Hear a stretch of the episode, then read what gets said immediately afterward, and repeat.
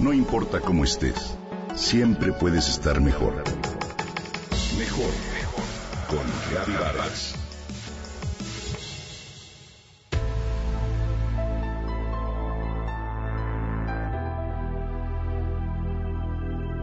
Los miro cuando salen de la escuela. Parece que cargan millones de libros en su espalda o los arrastra en un carrito adaptado en su mochila. Llegan a casa y luego de comer deben realizar sus tareas, algunas de ellas más que interminables. Ocupan tardes enteras.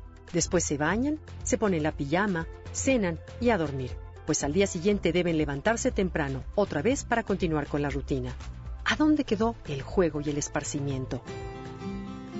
Harris Cooper, profesor de la Universidad de Duke y uno de los principales especialistas en el campo de las tareas escolares y del hogar, dio recientemente una declaración concluyente. No hemos encontrado pruebas de que las tareas a nivel primaria ayuden a los niños a tener mejor rendimiento escolar. Se ha comprobado que los alumnos de primaria asimilan mejor el material al estudiar en el salón de clases y por tanto obtienen mejores calificaciones. Las tareas adicionales representan una cantidad de tiempo invaluable que les quitamos a nuestros hijos. Las investigaciones recientes dicen, en suma, que los niños de primaria no necesitan tareas escolares.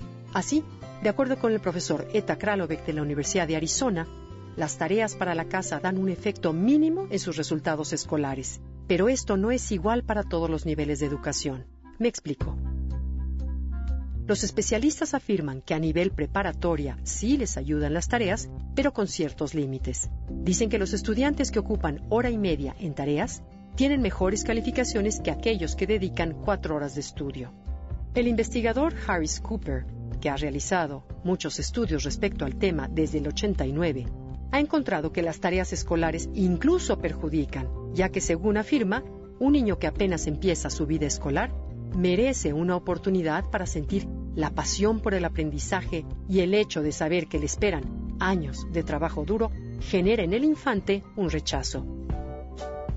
Así, Cooper afirma que al eliminar las tareas, el niño siente de nuevo la motivación para ir diario a la escuela, continuar con su proceso de aprendizaje, ya que, al salir de ella, tendrá todo el tiempo del mundo para convivir con su familia, salir al jardín y jugar con sus amigos.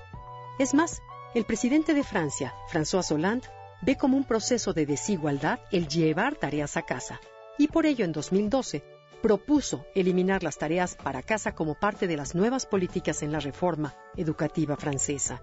Su argumento central para la supresión de tareas en casa es que la educación es un programa social, un deber del Estado, más que una responsabilidad familiar.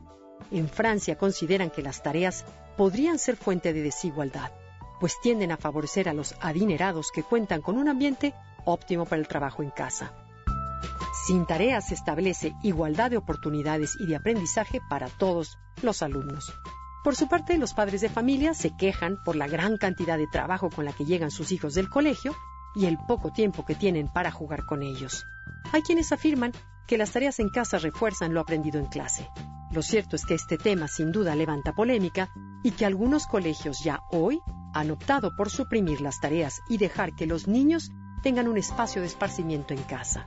Lo que tenemos ahora los padres de familia que cuidar, que este tiempo de esparcimiento se dé lejos de la televisión y demás dispositivos móviles. ¿No crees?